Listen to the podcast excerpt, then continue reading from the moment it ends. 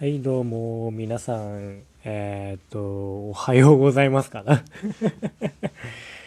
いや、今がね、バイトから帰ってきて、今、寝っ転がりながら、ね、朝ごはん食べてから、ね、ちょっと、授業までね、かなり時間があるんで、ラジオでもやろうかなと思って 始めた次第でございます。えものです。よろしくお願いします。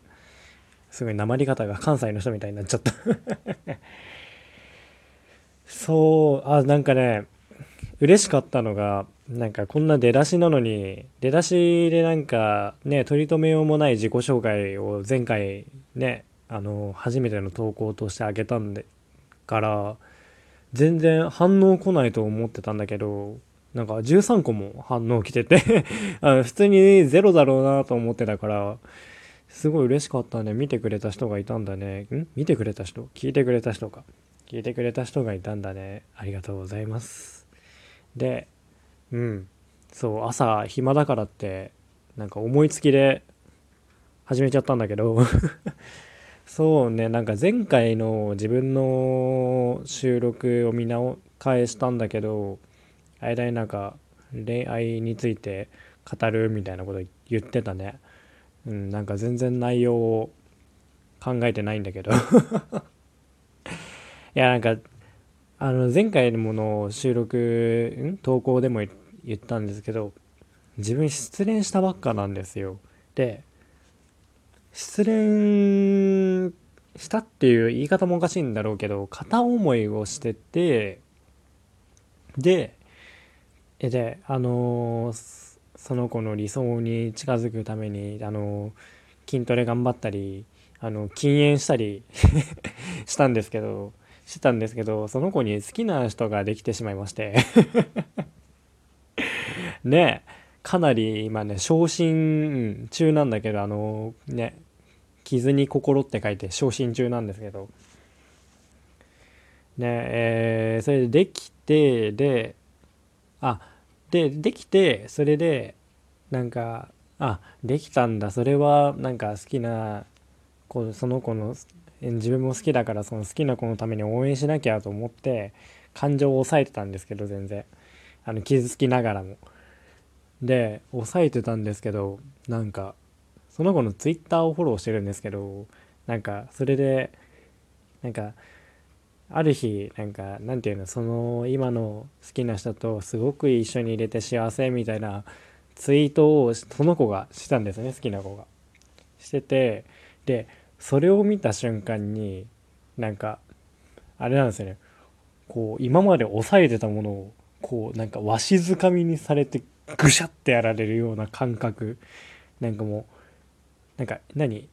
もう好きっていう感情すら怒りに変わるみたいな。で怒りに変わってるのもなんか自分自身でちゃんと理解してるからいやその子に対して怒るその子に対して怒るのはおかしいだろ自分っていうって思ってる自分もちゃんといるんですよ。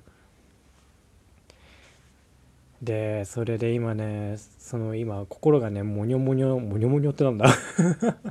モニョモニョの状態で日々毎日過ごしてるんですけどねなんかでこれ片思いをするのが初めてなんですよ今回。今までなんかあれなんですよね。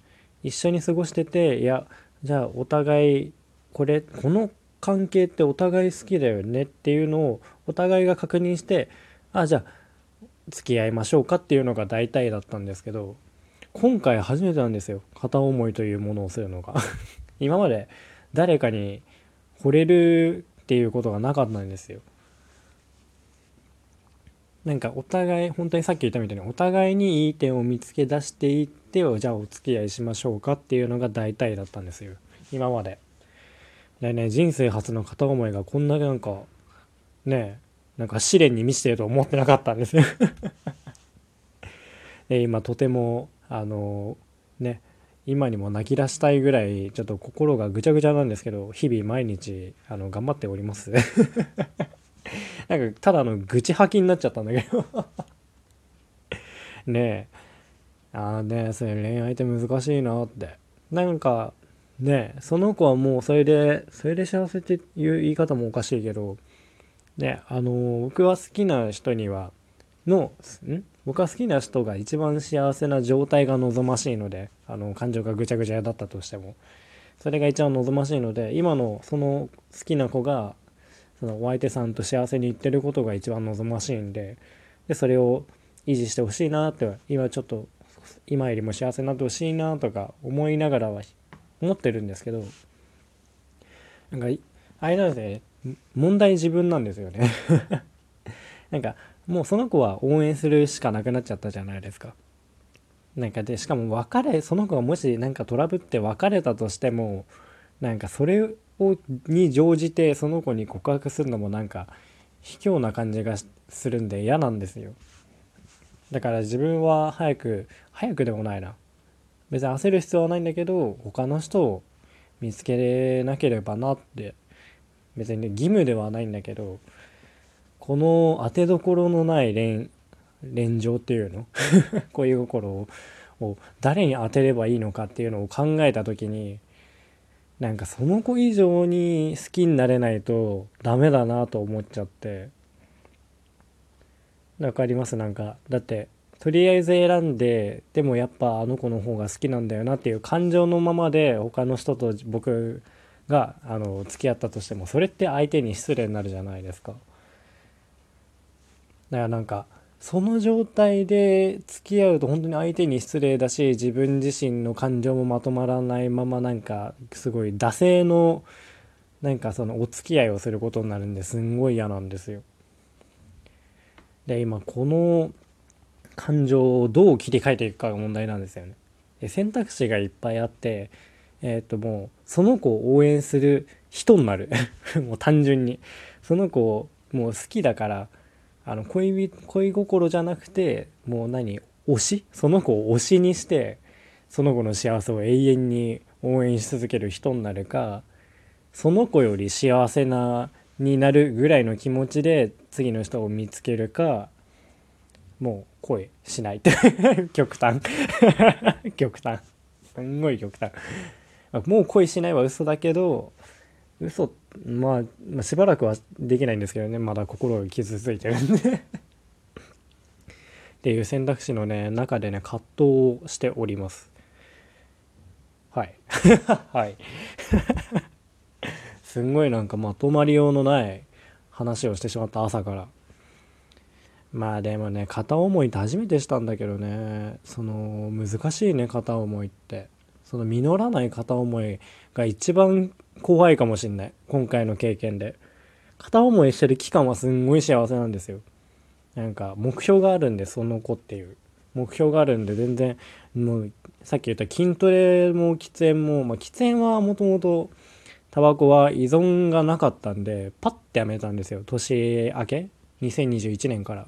パッてやめれたんですけどあの2021年の1月1日になってからパッてやめたんでここまで全然なんかああタバコ吸いてってなったことは一回もないんですけど問題は筋トレなんですよね。僕あれなんですよ。生まれが未熟児で体がめちゃくちゃ弱いんですよ。あの免疫的にも身体的にも。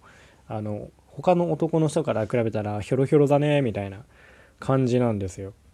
で、まあ、筋トレっつっても他の人より、まあ、回数もできなければ重いものも持ち上げられないみたいなところから始まっていってでそれで本当に嫌いなんですよ。でそのでも弱い自分っていうのもコンプレックスでもあったんですよ男なのに弱いみたいな。であったしそのその子の理想なタイプがあの何て言うの体も精神的にも頼れる男性だったんででああじゃあそうならなきゃと思って自分もあのたくま自分も誇れるあの人間になれるしあのこの理想にも応えられると思ってすんごい頑張れたんですけど 今はもうなんか逆ですよね。悔しさと悲しさで筋トレ頑張るみたいな。今そんな状況でもまあくそーって思いながらもういつもより重いもの持ち上げたりとか。ねえ。かなりね辛い状況でございます。はい。ね片思いってねもっとなんか若いうちにやっとけばよかったななんて思ってたり高校生中高ん？中高生か。中高生のうちにやっときたかったなって青春のうちに。まあ今も青春なのか分かんないけど。ねえそういう経験まあでも今になってこういう経験できてよかったかなと思いますね。なんかああ片思いってこんな頑張れるんだと思って。なぜか今もちょっと悲しみつつも筋トレとか禁煙は頑張ってんです。でしゅって言っちゃって。でしゅってなんだ。ですけどね恋愛って難しいですね。ね何？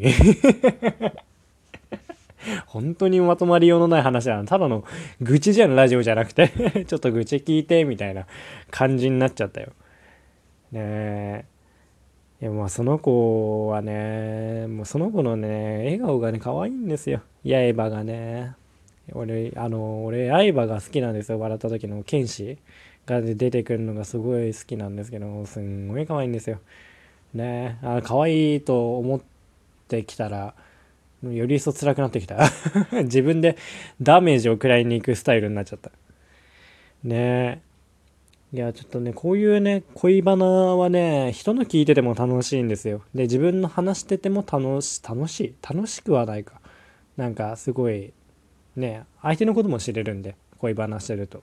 そういう価値観持ってるんだっていうの。だよね。えっ、と、まあ、こういう話はいずれねまあ、いずれっていう次でもいいんですけど人が集まってくれるなら収録じゃなくてライブでやってもいいかなとか思っております。すいませんなんかね皆さんの12分を 俺のあのただの失敗失恋話に使ってちゃった。